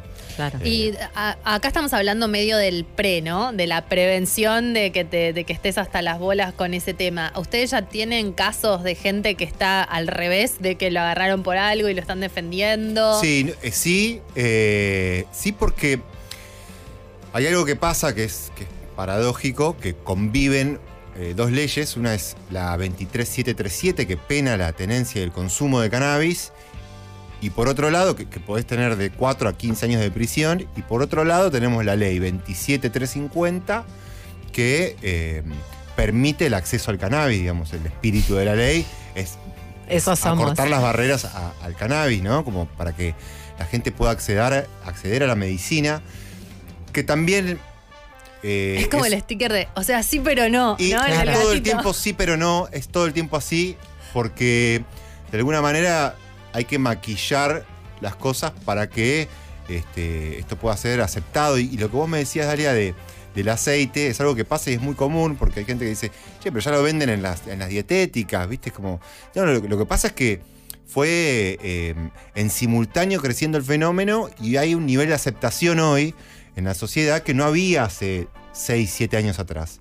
Entonces hoy que mi vieja, mi tía vaya a la dietética y se encuentre con un aceite de CBD, dice, ah, bueno, sí, claro, para los dolores, pero hace 10 años atrás era como, ah, en la dietética venden droga. ¿Es legal vender aceite de CBD? No es legal, no es legal. Hoy en día no es legal. No es legal. no. Eso también es importante para los que Claro. tienen local, porque por ahí uno le parece que está normalizado, después te metes en un problema. No, no es legal vender aceite, no es legal vender brownies locos, eh, no es legal. Lo que sí se puede es, eh, como tenemos nosotros, un club. ¿No? A Es ver, rarísimo. A ver, quiero Lo entender. del club se los tengo que explicar porque nosotros le llamamos club a lo que es una asociación civil, así como podría ser eh, Boca Sí. Juniors. Los clubes ¿no? deben ser Un algo club. sí. Un club es una asociación civil. es una asociación civil sin fines de lucro. Con esto quiero decir, sin fines de lucro, que no tiene como lucro, eh, como fin último el lucro. Mm. ¿no? Tiene una pata en lo social. Como el Club Boca Juniors compra, vende jugadores, ¿no? Paga sueldos. Eh, le paga al jardinero que corta el pasto en la cancha. eh, Sí, en este mueven caso me- dinero, me pero- pagan a mí, que soy el cultivador. Digamos, mueven dinero, pero no tienen como. No es una No es SRL. para no es- vender. no es una, claro, no es una empresa. Eh, nosotros, el término club no está, digamos, eh, no es un término jurídico hoy acá. Eh, le decimos club, es un término coloquial. Mm. Eh, club podemos ser nosotros, como el club de los amantes del porro, pero. Eso está permitido, el club. O sea, sí, que el formato club puede ser el porro- club de los ajedrecistas. in- Sí, pero este es el club del porro, Este es amigo. el club del porro, el, el- claro. el club del porro está, Está permitido, permitido. por la ley. Sí, no como. A ver, sí, nosotros le llamamos club a lo que está permitido por la ley, que es una asociación de cultivadores. Ah, ok. O sea que el cultivo y después agruparte con otros cultivadores sí está Sí, vos podés formar por una la ley. asociación civil sin fines de lucro en la cual dispensás cannabis a los, a los socios del club, que pagan una cuota. Vos pagás, si sos socio de un club de fútbol, pagás una cuota mensual y vos tenés acceso a eh, Es rarísimo, es re importante Los tener un beneficios- abogado, porque ¿cómo Sí, sabes no. Sí, que, te- hay- que tener un porro en la calle es ilegal? Si vos, es- bueno, no acá tenemos que hablar de la, Reprocan. 20 la 27350 que eh, aparece con el Reprocan, que es un organismo ahora del Estado, que es el registro en el cual lo, tanto profesionales de la salud como pacientes, hoy vamos a hablar de pacientes y no de, no sé, usuarios, pero ahí también hay un sí pero no porque es la, po- la- la patologización del, del usuario. O sea, de alguna forma uno ahora tiene que decir, bueno, me duele la rodilla, ¿no? Y con el cannabis se me alivia el dolor para que el médico te haga una receta y en medio de esa receta, vinculándola eh, en el reprocan, en el registro, vos podés cultivar hasta nueve plantas o seis metros cuadrados. Solo así. Solo así Solo estás así. cubierto. Si vos no estás en el Si estás reprocan, vas patologizado, preso. ok. Y ahí lo perfecto. llamás a los pibes. Pero Sí, ahí lo llamás a escúchame, los para, eh, entonces tienen casos de gente que está preso o todavía no, por Hay ahí un no. montón de presos por cultivar, claro. no, sí. obvio, pero digo, en el estudio están trabajando para eso. Son personas que tomaban casos por separado Sí, y ahí se es un unieron tema es como una distinto porque ahí es, es representación. otra rama que es la rama penal, que Ajá. también la tenemos en el caso de Ah, gente- no es lo mismo, claro. no es lo ok. mismo, acá lo que nosotros eh, ayudamos es a emprender proyectos. Ah, que. El estudio 420 forma parte de algo más grande, Ajá. que es la consultora. La. Consultora 420 que, digamos, preparamos a personas. Lo que vendemos básicamente es el know-how Mm. de cómo llevar adelante un proyecto que tiene que ver con una sustancia que si bien todos la conocemos... eh, Tenemos que ser accionistas de esto, Laura. ¿Mm? Es el futuro. Están invitadas. Y después nos, con- nos inversores- compramos el lesbiátrico con. Nosotras con tenemos un cierto futuro y ustedes Chicas, tienen acciones. otro, tenemos que eh, unirlos. Yo Concha quiero ser 420. accionista. Y porque ya te la veo, te la veo. Mirá que yo cuando la veo, la veo, ¿eh? Bueno, pasen por el estudio Yendo, y, después charlamos. y charlamos. Claro, porque ustedes tienen eh, esta idea que es como una incubadora, ¿no? Una suerte de, de potenciadora de gusta, emprendimientos o de comercio, Sí, de startups, de, de- estar- de lo que sea que quieras hacer con el porro, donde te enseñan, digamos, la, la escuela, el club, en la parte más Sí. este, lúdica y en la parte legal, que es muy importante, y el estudio sería para eso más que nada, no es como para temas legales. Yo no- así lo vi, Sí. leí todo y entendí Sí, son que temas por ahí si legales, ibas preso por pero no temas legales en cuanto eh, a lo penal, a lo de penal. decir, ahora Claro, estoy que- preso, porque eso, Eso también. por lo general Es ya, ya tienen un abogado o ya Mm. están presos o nada, no se puede hacer nada contra eso porque rige la Es 23737 antes. y eso tiene que borrarse, tiene que salir eso, eh, tiene que salir la marihuana de dentro de la lista de drogas peligrosas. Eh, Claro, es otro mundo. Nuestro faro es el, el uso adulto responsable, ese es nuestro faro y la no patologización del usuario. Digamos, ese es nuestro faro. Pero hoy en día lo que se puede hacer es esto: Mm. es hacer una. conformar una asociación civil sin fines de lucro que nosotros llamamos club. Nosotros tenemos nuestro club que se llama Don Marcelino y los Cocos. Lleva el nombre de los dos Y que, cultivadores. y que no se pueden su- esto es absurdo porque no se pueden sumar, sí pueden seguirlos en Instagram. Sí pueden sumarse a las redes. En Instagram pueden seguirnos en Don Marcelino Los Cocos, también Los Cocos. Eh, pueden seguir el Estudio 420 si tienen alguna consulta, si tienen ganas de emprender con el cannabis. Pueden, pueden ponerse en contacto con nosotros. Pero lo interesante ahí es, eh, bueno, todo el, el abanico de, de clientes Mm. eh, que parecen por el estudio, ¿no? Que Pero es- esto arrancó porque te debían preguntar, te- gente random te debía escribir Sí. y te debía decir, che, ¿qué Es onda? ¿Qué onda? ¿Qué onda? Y dijiste, bueno, yendo, vamos a cobrar por esto. Es que Tanto casi que aparece como una subrama del derecho, el derecho canábico. ¿no? Como Una, una, una- no- mis, mis amigos, compañeros, socios me van a decir, no, no es una rama, es una subrama. Pero bueno, yo no soy, no soy el abogado del Hablar con grupo. propiedad. Eh, pero, pero sí como se podría pensar como una subrama que, que contempla y abarca todo lo que es el cannabis y toda la complejidad que tiene eh, esta planta, ¿no? Mm. Que, que de repente pasó de ser una planta que, que vivía en la marginalidad, que, que estaba asociada con el crimen, eh, que aparecía en los diarios en la parte de policiales y hoy aparece en la parte de sociedad. Claro, puede es como que- aparecer en, la- en la sección de jardinería, ¿no? Y también está en la parte La legal. farmacéutica. En la farmacéutica. Y bueno, ahora hay casi nada de productos con, con CBD. Hay una marca nada más que está sacando productos con CBD, pero cuando salga... De, de primera línea, ¿eh? De- ¿no? de sí, primera un- línea, claro, sí. industrial, pero porque digo, eh, me- me parece que también surge en respuesta a que ya está pasando, es un poco esto que vos decís, ya, ya está pasando, ¿cómo no, no hay, digo, no por la estructura del estudio y el foco del estudio, pero digo, la industria del cannabis, alguna de las veces que viniste antes hablábamos un montón de esto, ¿no? En otros países está súper desarrollada y hay mucho lobby en contra porque porque bueno porque le va en contra a un montón de productos y, y Sí, industrias intereses. muy establ- establecidas claro. Pero digo ya están los productos no lo que falta es la entidad y, y la posibilidad y sacar esto de, de que la sustancia sea polémica. Sí, sí, lo que falta es darle un marco para que esas personas puedan trabajar tranquilas. claro. Y nosotros lo decimos siempre, no es un repelente de fiscales, o sea, te puede caer, pero vos vas a estar con libros, vas a estar todo, digamos, como, como un dispensario. Con per- con imagínense permisos. Un dispensario. Nosotros dispensamos medicina. Mm. Claro, pero eso- o sea, suena gracioso, pero hoy la, la ley lo permite desde, desde el lado de la salud. claro Entonces nosotros lo que hacemos es eh, eliminar las barreras para el acceso al cannabis. En- enmarcarlo de manera tal que lo puedas hacer con tranquilidad, digamos. Porque Totalmente. es algo que todavía está delicado y lo importante es estar informado, de tener las cosas necesarias o hacerlo de la manera que tiene que ser para no tener ningún problema. Ahí alguien pregunta una pregunta que me parece que debe ser muy normal, la parte de fumar en la calle, porque una cosa es la tenencia que te avala el reprocan, pero fumarte uno por la calle. ¿se Sí, puede? sí, no pero pasa nada. porque a vos te parece que se puede. no, no, no, no, porque- porque sé que no se puede, perdón, porque sé que se puede. Ah, ok. eh, digo, lo que no se puede es prohibir que vos fumes. eh, No te pueden. o sea, Cannabis. si, si tenés el, el carnet, flor. podés. Si vos tenés el repro, si vos estás anotado en el reprocan, Lo tengo que hacer. tenés un medio. Sí, Dalia, tenés que hacerlo. Sí, O sea, mal. Sí, claro. todo- todos, invito a todos que entren y se, se anoten en el reprocan. Necesitamos que- un médico Necesitan un médico que también esté registrado en el reprocan, lo sube y se vinculan y a partir de ahí vos podés tener y podés trasladar hasta 40 gramos de flores secas. Ah, no, pensé que ibas a decir, podés tener... eh, 50 plantas. No, pensé que ibas a eh, diagnostic- a tipo diagnósticos que justifican el uso de Ah, si cannabis. quieren también se los puedo decir. O sea, Depresión, insomnio, claro. depresión, Bueno, listo, insomnio. Eh, bueno, después epilepsia refractaria, hay un montón de no, enfermedades que eh, se tratan. obvio, pero digo, la excusa. O sea que fumar se puede. Ahí le respondemos a la persona que Sí, preguntó. fumar se puede. se puede. Ahora ya después queda en uno si vos vas a estar en una plaza donde hay Rebandera, niñes, claro. eh, y vos estás fumando y por ahí vas a joder a algún papá o alguna mamá que te va a decir, che, cerca de mi hijo, no. Bueno, después queda en uno.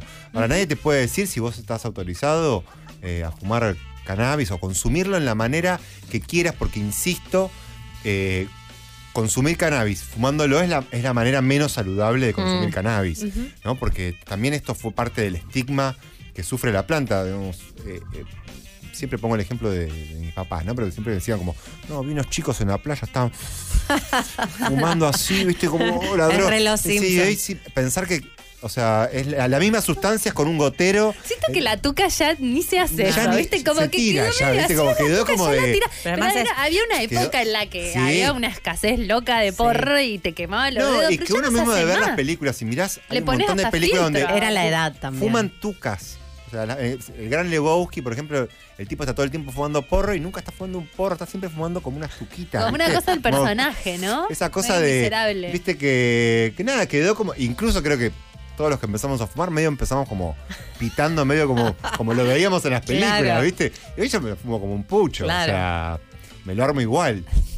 Eh, sí, pero sí que eh, eh, eh, lo, lo- lo- lo paradójico es esto, que en simultáneo está una ley que te pena y una ley que te ¿De qué permite el acceso caes, no? por medio de la salud. Bueno, con el, con el registro en el ReproCan, vos te, te podés hacer, yo me lo hice en un carnecito, eh, puedo trasladar hasta 40 gramos de flores secas, 6 frascos de 30 mililitros de aceite y... ¿Eso es igual para todos? ¿Cualquiera que tenga el carnet de ReproCan puede hacer lo mismo? Sí. ¿O es, depende de tu, no sé, tenés no, independientemente Claro. del diagnóstico. Es para Ah, todos lo mismo. Independientemente del diagnóstico, vos podés transitar por todo el país, podés viajar a la provincia que quieras Eso está bien. con tus 40 Muy gramos extremo, ¿no?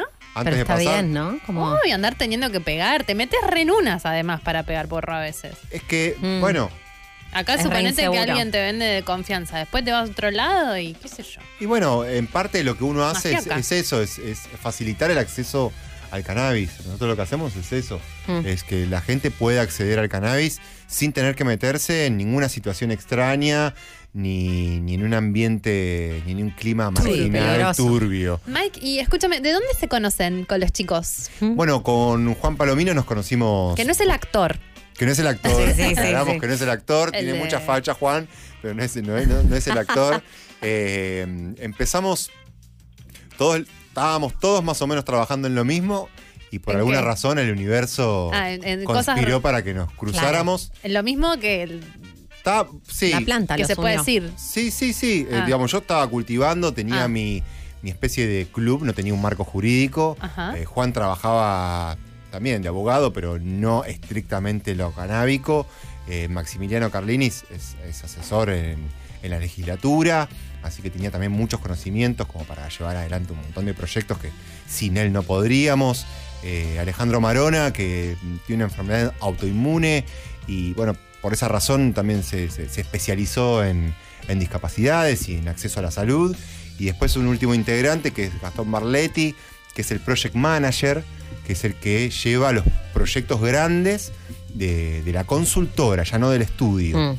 La consultora 420, que prepara a personas que quieren embarcarse en esto bajo la- el marco de lo que va a ser, que ya está aprobado, pero todavía no está, no está puesto en práctica, un nuevo órgano que se llama el ARICAME, que va a ser la agencia de regulación de la industria del cannabis, el- del cannabis medicinal y el cáñamo. Yo te digo una cosa, cannabis, criptomonedas, podcast. O sea, tenemos que sumarnos a las otras dos que nos quedan, cual.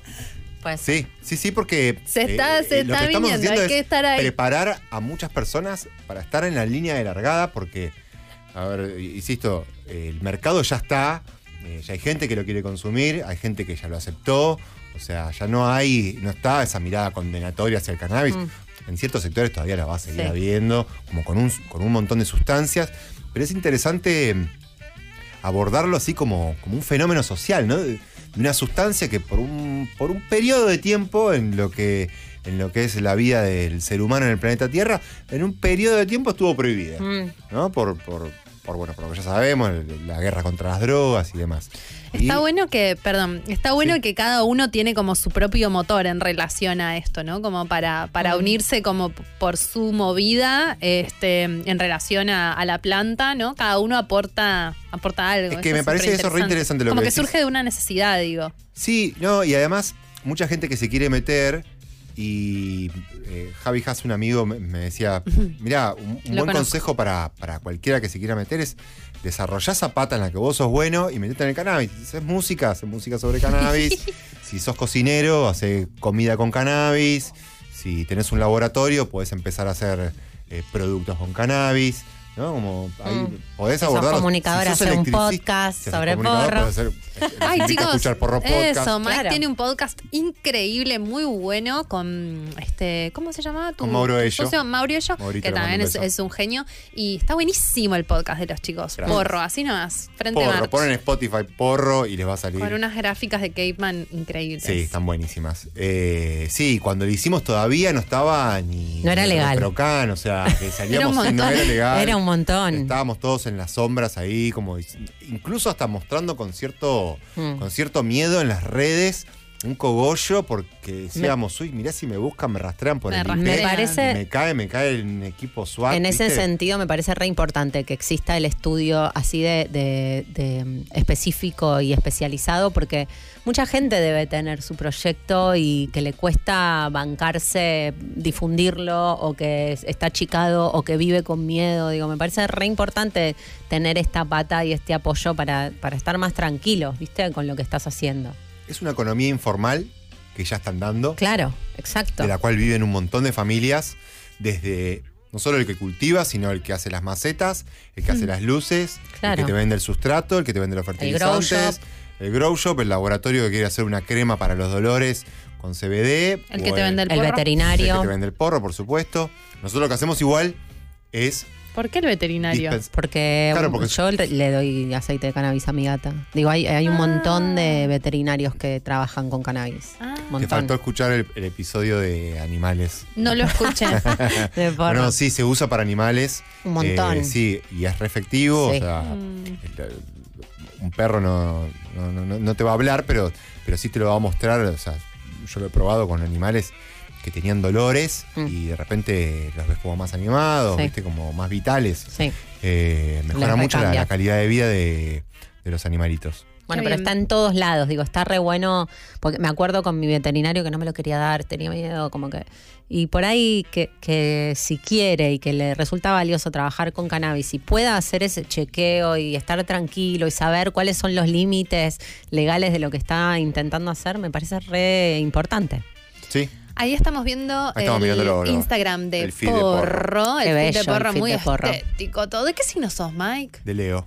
Ah, Ascendente en. Escorpio. ¿Y tenés Ajá. algo de Libra? Sos muy estético. Tenés un buen buzo, Y buenos me gusta, lentes. sí, el buzo de ¿Sabés, Brole. sabés tu luna? ¿Tu luna? Ay, no. La- es- No. Le hicimos esa Sí, me pregunta hicieron cuando acá. Ay, ¿ya lo charlamos? Ya lo charlamos, Sí, pero no me pero acuerdo. tenemos tu pero carta. nos habían dado ese porro ninja que no, no me Fue acuerdo de increíble. nada de esa noche, pero me acuerdo que me Está divertí esa mucho. grabación, la Está, podríamos Che, escuchar. boludo, está. pasalo, Y hay que tenemos que editarlo, habilitar. pero bueno, Mauro dijo, Pero- no, esto es un lío, pare- era toda una charla Pero que era no, todo... no importa Era un que- quilombo. Era un que- quilombo. Fue un quilombo, Fue un quilombo. pero la podemos escuchar. Eso, la Sí, quiero obvio. escuchar, nos la sí, se los voy a compartir, sí, Sí, sí, sí, por ahí sí. sacarlo en crudo, así Sí, como media pandemia una, ¿eh? No, Porque no, es re no. interesante todo lo que dicen ustedes. Fue como la primera salida Vamos, eh, sí. de pospandemia que Es verdad, es Fue la primera, ¿eh? Fue rarísimo. Y nos Es fumamos esos porros, quedamos del orto y la pasamos re bien. Qué no, bueno. un placer. Y nos conocimos, una Sí, amistad nos conocimos. para siempre. Entrañable, una amistad entrañable. Entrañable. Así que bueno, muchísimas gracias, Mike Correa, por venir una vez más. ustedes Arroba estudio 4 con número 20 Sí. con letras. Sí, invito a la gente,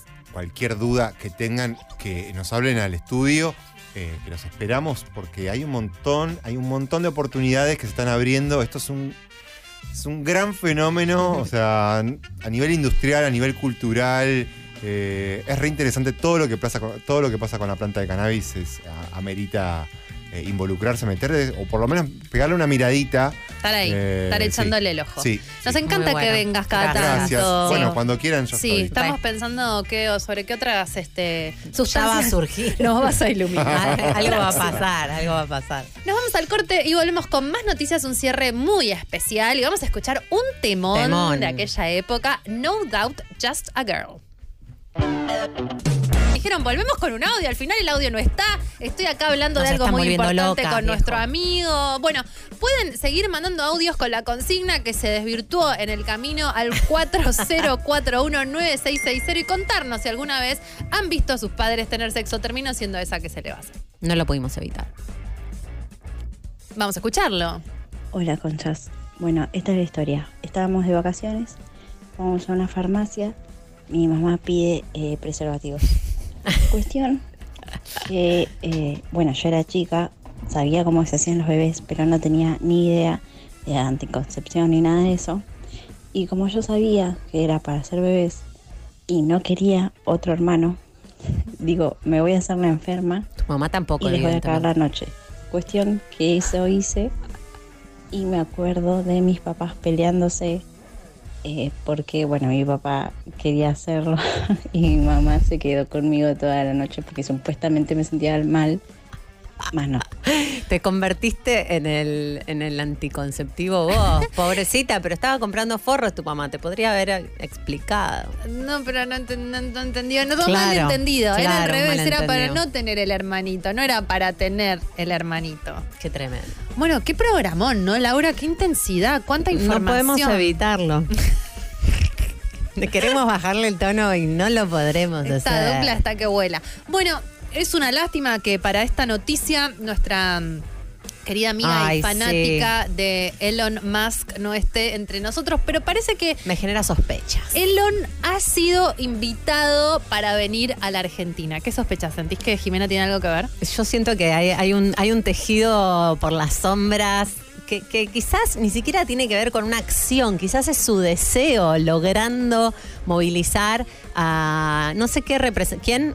Ah, Ma- Matías Lamens fue quien lo termina invitando a Elon Musk a conocer nuestro país. Quizás Jime le, inoculó una idea a Matías Lamens y, y quizás Jime logre conocerlo. Yo quiero abrir públicamente este pedido a cualquiera que pueda llegar a tener un- una, una cercanía, un contacto con Matías, con alguien que conoce a Matías, con lo que sea eh, que nos avise. Así logramos cumplir el sueño de nuestra compañera que lo conozca. Por ahora no se sabe, Elon. no se sabe si va a venir. Claro. Es una este, ilusión Ha sido todo. invitado a conocer nuestro país. Re random, ¿no? Como, No, che, sí, Elon, sí. te invitamos. Mirá la cara que tiene. Te Lo está invitamos a pensando, conocer Argentina. Quizás el conchaverso ha constelado de tantos programas. Ustedes saben Le que tiramos la concha tenemos señal. Tenemos, tenemos em, un don que es este, manifestar cosas de distintas formas, eh, no a nuestra voluntad, No. esa voluntad de la divinidad. O por ahí nosotros empezamos a hablar de la cosa y, y la, es Estaba la- pasando o está es porque la empezamos a percibir Sí. de- del futuro. Todavía no sabemos cuál es el orden de los factores que altera el producto. Pero bueno, hemos hablado muchísimo de Elon Musk y lo han invitado a la Argentina, así que si llega a venir de alguna manera u otra, tenemos que, Tenemos que ir. Ir o aproximar a Jimena a, a Elon. Así que no queríamos dejar de hablar de No eso. la dejaremos sola. Si No. Jime va, la- iremos a protegerla. Sí, Nos sí, sí. dudas, ¿no? Hacernos ¿Qué la selfie hacer con Elon. Elon. Le tenemos que gritar algo inteligente, interesante y bueno, ahí te da bola. Me gusta que en la foto estaba vestido como de, de película de época, ¿viste? No, rarísimo, es un Sí, ser sí, rarísimo. sí. Qué cosa. Bueno, Bueno, en otro orden de, de cosas muy no importantes, pero que para nosotras son importantes, es la relación. Necesito si me pueden poner de cortina la canción Toxic de Britney, de Britney Spears. Porque están Ben Affleck y Jennifer López haciendo papelones públicamente que se casan, Gente- se gente separan, mayor, se vuelven a casar. Ya eh, estuvieron juntos eh, miles de años, después se separaron, tuvieron hijos con otras personas. Y ahora resulta que esta gente eh, se separó, se separaron porque eh, dijeron que estaban, que estaban necesitando tener tiempo para sus propios proyectos y que se estaban como distrayendo el uno con el otro, que se acababan de casar. en flaco. julio. Es, yo, yo hice, no, no hice yo, pero levanté una nota en donde hacen el recuento de este vínculo que empezó en, eh, bueno, hace 18 años y en ese momento habían hablado, después de dos años de relación, de casarse, se comprometieron y no se llegaron a casar. 18 años después se reencuentran. Yo te ya- digo, todos vuelven, hermana. Cuando Sí, yo sí. digo todos vuelven, pero nivel, todos vuelven. Nivel Ben Affleck. Nivel Eso hay que decir ahora. Sí, sí.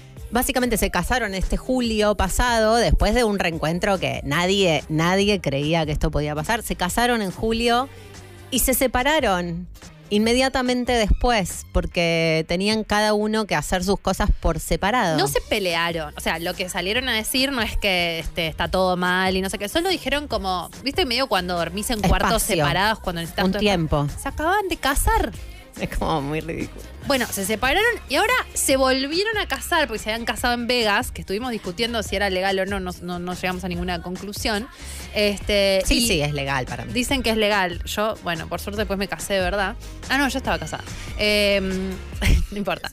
Algo que estuvimos hablando antes de salir al aire. La cosa es que ahora se volvieron a casar en un casamiento que duró tres, días. Tres días, tres vestidos, tres noches de boda.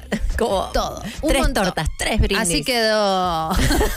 Así quedó el Muy amigo. bueno. Qué buena foto. Muy Estamos buena viendo una imagen de, de- de él este, ba- babeándose prácticamente con la boca abierta. disfrutando de su Y casamiento. bueno, esperemos que no se vuelvan a separar. Y si te queda alguna duda, esto es lo que pasa cuando volvés con tu ex. No vuelvas con el ex, ni aunque vuelva 25 años después, 20, empezás a cachivachear. Es eh, básicamente la vida misma. Esta gente puede hacer esto de los casamientos de tres días no solamente porque tienen plata, sino porque contratan a alguien. Ellos probablemente no se encarguen de nada, ¿entendés? Pero obvio, que la gente Pero mucho si no te- más ¿sabes el mortal contrata a alguien.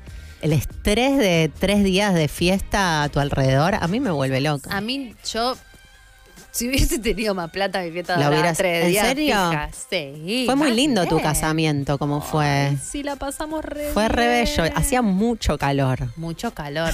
Yo recé para que no haga frío porque No, boludo, te era en fuiste a la terraza y me pasé de la Te intención. pasaste, pero al otro lado. Me pasé de la Qué intención. calor que hacía. Mucho pero calor. a mí me gusta más ese casamiento. Tres días, tres vestidos, tres. Ah, a veces boluda, es qué porque lo que tengo que decir, yo he ido a casamientos de días, el de mi mamá, por ejemplo, y De- el, el de la mamá de una amiga, de varios días. Tu mamá, no, eh, tu, eh, su segundo Su casamiento. Su segundas nupcias. Yo fui Sí. al casamiento de mi mamá, rarísimo.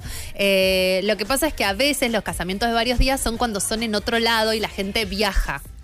Y es más como que nos juntamos tres días, pero no haces tres fiestas. No, pero haces tipo el primer día una cena, el segundo día la fiesta, el tercer día una excursión, no sé. Se dice que dura tres días, pero sí, es un montón. Gente intensa, por supuesto. Eh, eso, no vuelvan con el ex en resumen, básicamente. ¿Qué sé yo? Pero. No. Sí, qué sé yo. Justo estoy viendo una serie. A ver, dale. Sí, No. mejor, sácame, sácame. Hola conchas, un beso a todas.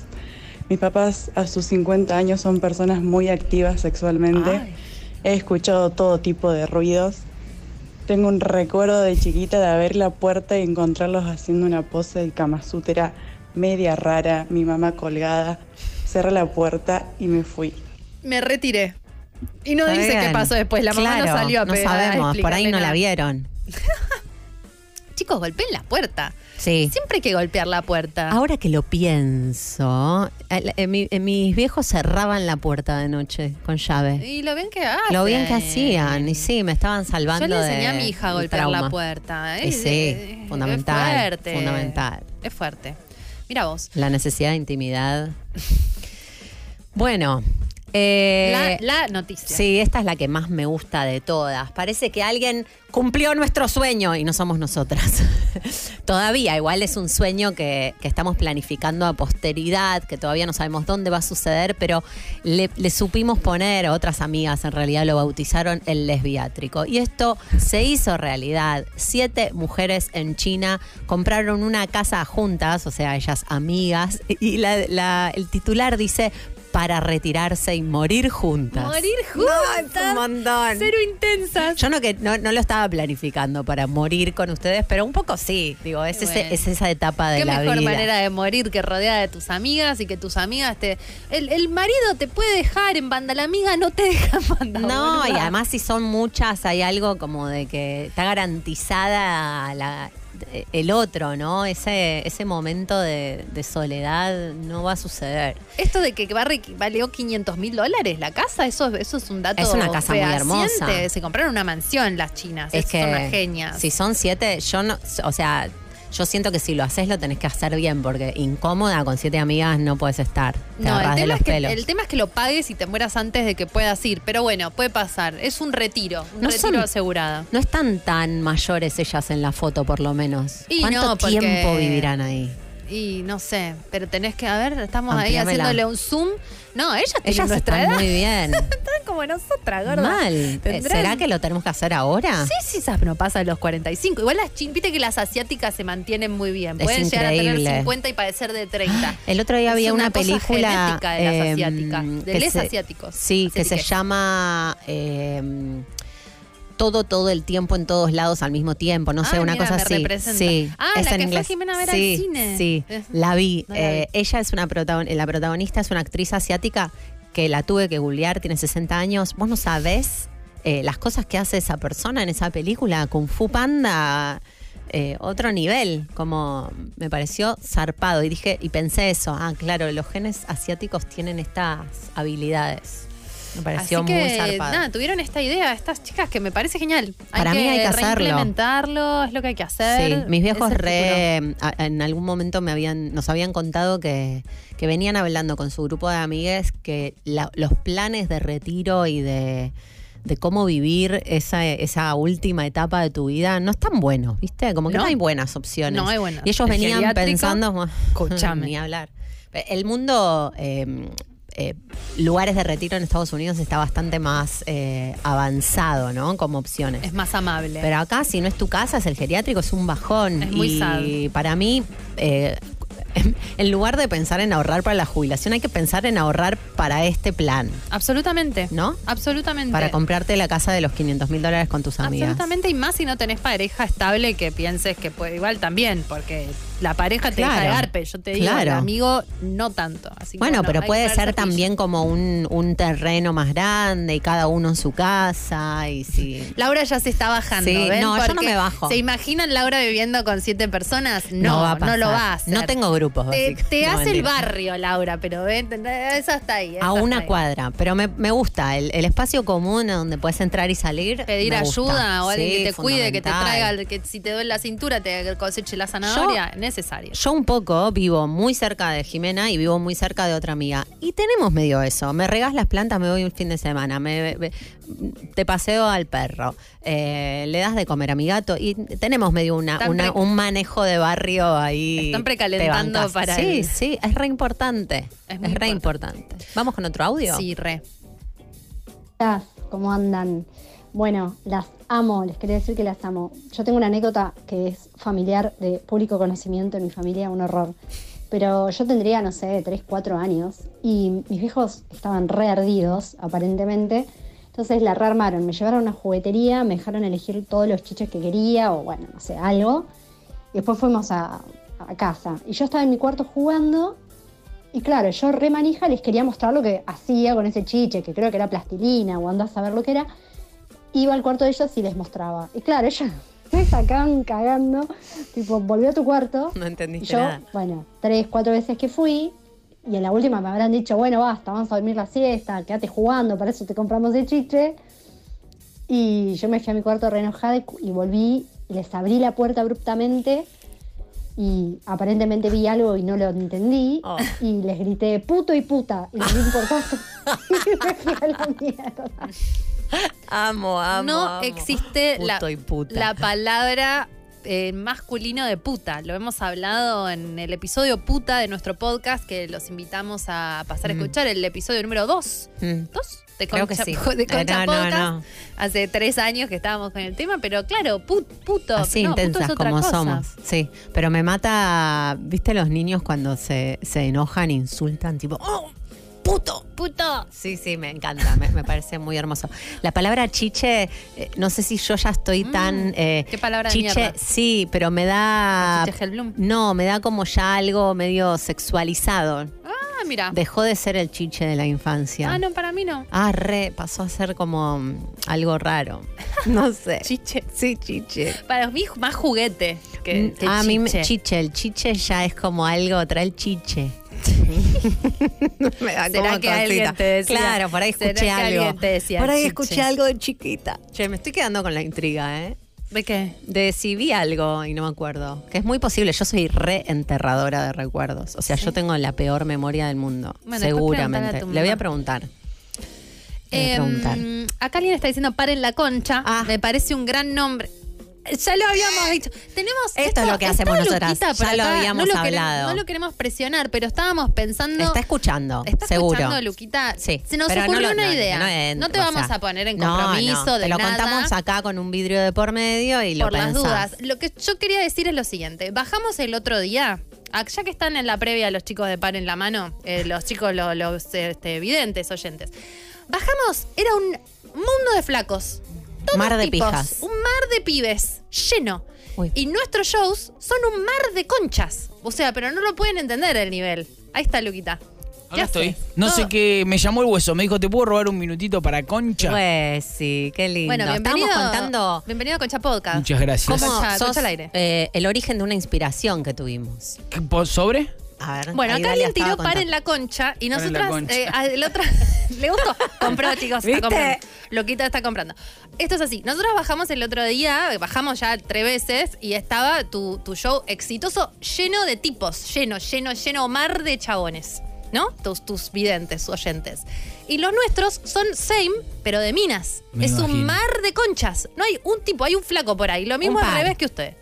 Y de pronto dijimos, tenemos que juntar toda esta gente y hacer algo, hacer una fiesta, jugar a Liga Ah. Locomímica. Y salió Eh, un poco el nombre y- Par en la concha. Dijimos, para en la concha y alguien lo puso, pero lo dijimos como fuera, de, fuera del aire. Dijimos, ¿qué, qué son estos dos mundos tan opuestos que quizás pueden juntarse y pasarla bien? No, Entonces, no, ¿por qué opuestos? Simplemente No, Complementarios. eh, Comple- de- claro, complementarios. Sí. Eh, sí, tranquilamente, tranquilamente. Supongo que la muchachada que está ahí en pan en la mano se va a aprender a hacer algo. Mm, estábamos pensando algo alrededor de la primavera. Ah, tranquilamente. Tranquilamente. Como Bueno. si fuera una previa, ¿viste la gran previa donde se juntan los chicos con las chicas? Pasa que el público de par en la mano no es, es- si, si bien es masculino, no es un público mu- muy ducho para, para encontrarse con público femenino. No es que va a venir gente de boliche, ¿viste? son más bien autistas. Me- quizás. Ah, pero, pero, yo, pero para mí eso es lo importante. Sí. ¿Qué pasa cuando se junta todo eso y uno suelta, viste? A veces no el nos dominó. subestime, dice en el chat. El dominó. ¿Qué dice? Claro, boludo. Muy Me ducho. Les dijo pelotudo. Bueno, eh, un poco te, te interesó. Sí, sí, claro, sí, claro. Perfecto. Bueno, después lo conversamos. Perfecto. Gracias por la invitación. No, por Hermoso. favor, gracias por Bueno, por me encanta cómo hacemos esto así. Este, este es el- fue el episodio de, de improvisaciones. Mujeres. Máximas. Usted- es como el, como el meme de mujeres. ¿Ustedes ¿De qué conocen mujeres? Me encanta. Inviten Bueno. a ver que soy enfermo del sexo. Bueno, bien. Antes, eh, debemos decir que antes de que suceda eso, si es que termina sucediendo, cosa que nos gustaría muchísimo, como acabamos de expresar, efectivamente va a suceder un nuevo episodio en vivo en el Conex. Eh, tuvimos nuestra vuelta a las tablas la semana pasada. Fue hermoso, hermoso. ¿Cómo la pasaste vos? Ay, la pasé Fue muy increíble, lindo. ya quiero volver. Hay algo de. eh, esto está bueno para que sepan, es en, el, en la sala de arriba interna para 600 personas, es más modo teatro. Y hay algo muy lindo de haberlo hecho ahí para mí. Como Muy que hay lindo, algo muy, íntimo. Eh, hay, hubo testimonios de personas que. eh, o sea, una señora dio testimonio y para mí hay que hacer una remera con lo que ella dijo. Pasan cosas en nuestros episodios en vivo muy divertidas y nada, hay una nueva oportunidad que es el jueves 8 de septiembre a las 7 y media, ahí en el Centro Cultural Conex, en la sala grande de teatro. Así que ya están en la venta las entradas, vénganse, está buenísimo, nos divertimos. eh, La van a pasar Sí. súper bien.